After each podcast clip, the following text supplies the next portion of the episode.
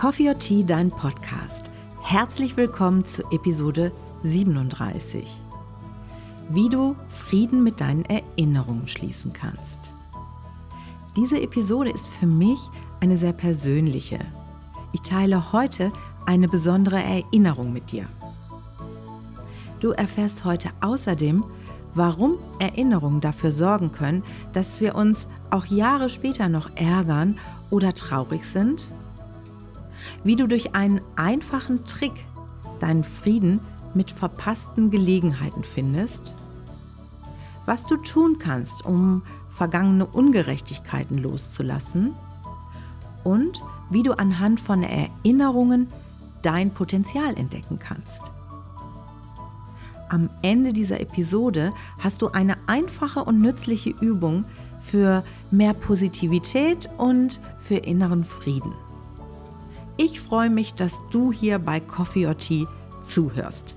Ich bin Ursula Meile, Diplompsychologin und zertifizierte Human Design Beraterin. Als erstes möchte ich dir von einem Erlebnis erzählen, das ich heute hatte. Ich war mit meinem Auto unterwegs und im Radio liefen Songs aus den 80er Jahren. Dabei bin ich ziemlich schnell so ins Träumen geraten und schließlich bin ich bei einer ja sehr konkreten Erinnerung gelandet. Wir schreiben für diese Erinnerung das Jahr 1981. Ich bin 16 Jahre alt und ich bin frisch verliebt. Während um mich herum so diese Beziehungsdramen, die damals typisch waren und wahrscheinlich auch noch heute typisch für Teenager sind, während um mich herum diese Dramen stattfinden, habe ich das große losgezogen. Mein Freund sieht nicht nur mega toll aus, er ist groß, blond, braun gebrannt von einem langen Aufenthalt in Australien und er ist auch noch ganz besonders liebevoll und nett. Er ist außerdem das, was man in der damaligen Zeit typischerweise einen Schwiegermutterschwarm nennt. Seine Familie, die hat in dieser Zeit ein erfolgreiches Unternehmen und hier in Langenfeld gibt es gleich mehrere Mütter, die sehr, sehr gerne ihre Töchter mit ihm verkuppeln würden. Meine Mutter gehört leider nicht dazu, aber dazu später mehr. Die Liebe ist jedenfalls groß. Wir sind beide sehr, sehr verliebt. Doch bald schon steht eine Trennung an. Als ich im Sommer äh, nach England fahre, um jetzt so eine lang vorher gebuchte Sprachreise anzutreten, fährt er mit seiner Familie nach Italien. Welch ein Drama. Wir haben täglich telefoniert von diesen Münzfernsprechern, die es damals gab. Und so wie es ist, wenn man jung ist, man kommt schier um vor Sehnsucht und am Telefon wird sehr, sehr viel geweint. Nach ein paar Tagen jedenfalls beschließt mein Freund, dass er es nicht länger in Italien aushält. Er fährt zurück mit dem Zug nach Langenfeld und steht zwei Tage später mit seinem VW Käfer vor der Tür meiner Gastfamilie in England. Das war so romantisch und es folgt dann auch eine sehr romantische Zeit, die wir zusammen an der Südküste in Großbritannien verbracht haben. Also alles ist quasi wie aus dem Bilderbuch oder dem äh, Kitschroman und alles könnte auch wunderschön sein, wenn da nicht meine strengen Eltern wären. Meine Mutter ist nämlich keineswegs begeistert von unserer Romanze. Warum? Sie hält mich für zu jung, aber vor allem, und das war das Wesentliche, sie lehnt meinen Freund ab. Warum das? Nun, meine Mutter findet seine Familie viel zu unkonventionell, da die Familie weder katholisch noch CDU-Wähler sind. Ein absolutes No-Go. Dazu kommt noch, der Vater meines Freundes, der ist sogar Ratsherr für die SPD. Schlimmer kann es kaum kommen für meine Mutter. Aber es geht doch noch ein bisschen schlimmer, denn die Eltern meines Freundes sind geschieden. Und das hält meine Mutter zu dieser Zeit für sehr verwerflich und sie lehnt selber jeglichen Kontakt zu geschiedenen Menschen strikt ab.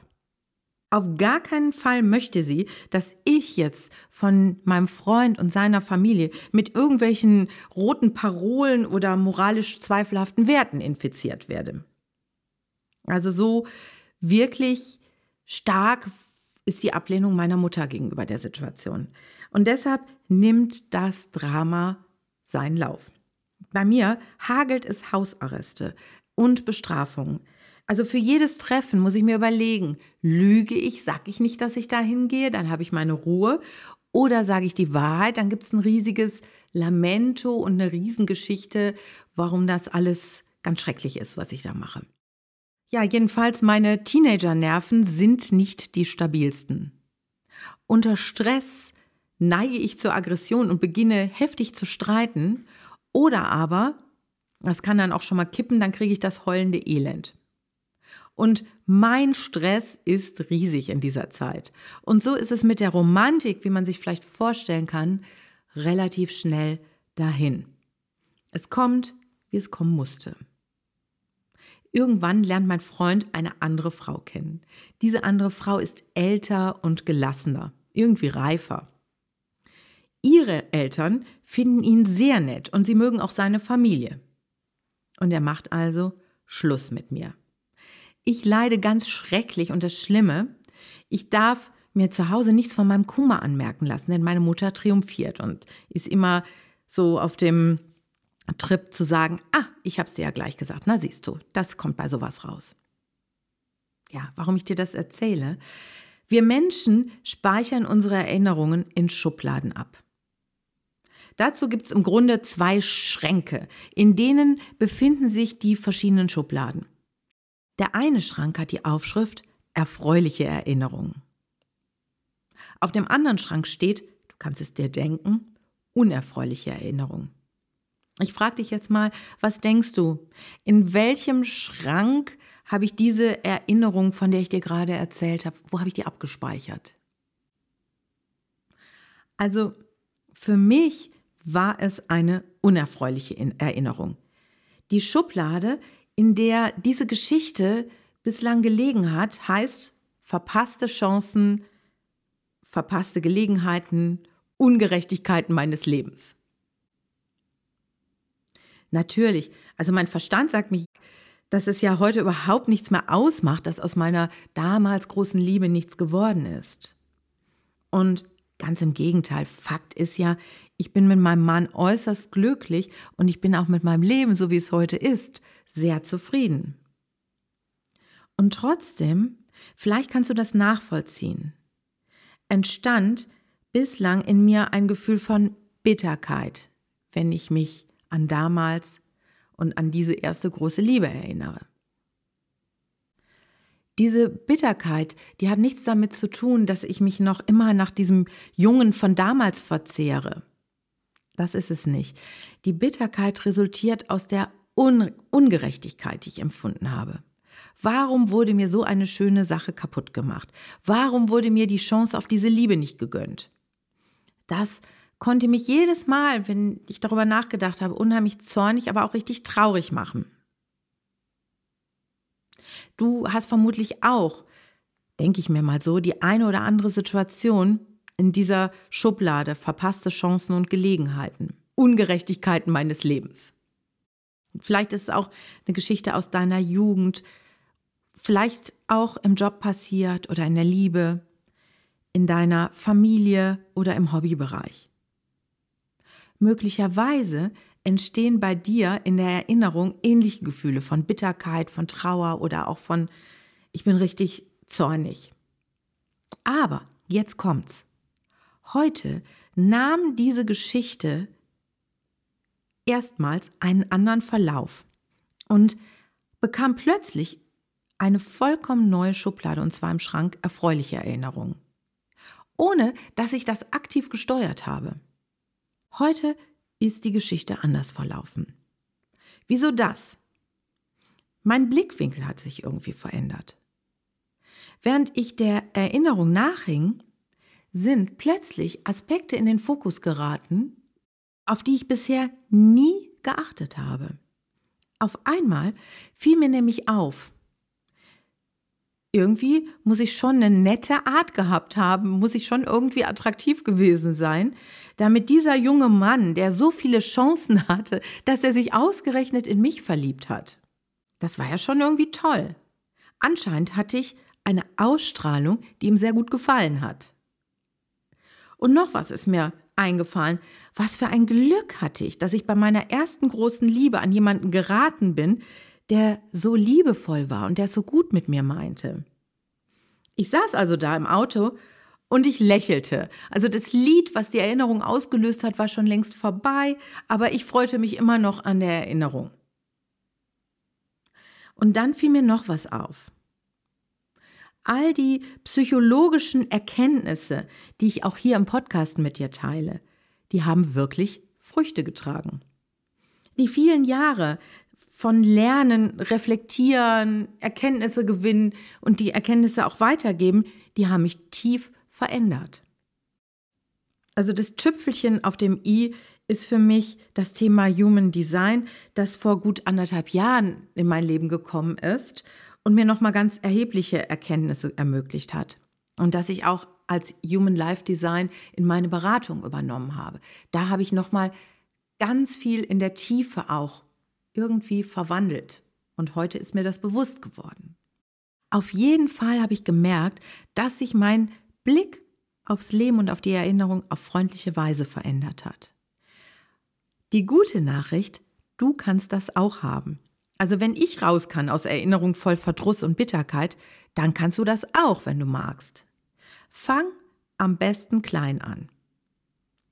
Such dir eine kleine Story aus dem Schrank mit den unerfreulichen Erinnerungen heraus. Also nicht das Riesendrama, was dein ganzes Leben überschattet. Dieses Riesendrama, das geht mal erst viel später an. Sondern such dir eine kleine Geschichte aus deinem Berufs- oder Privatleben, aus der Jugend, aus der Kindheit, aus der Erwachsenenzeit, die aber aktuell keinen großen Einfluss auf dein Leben hat.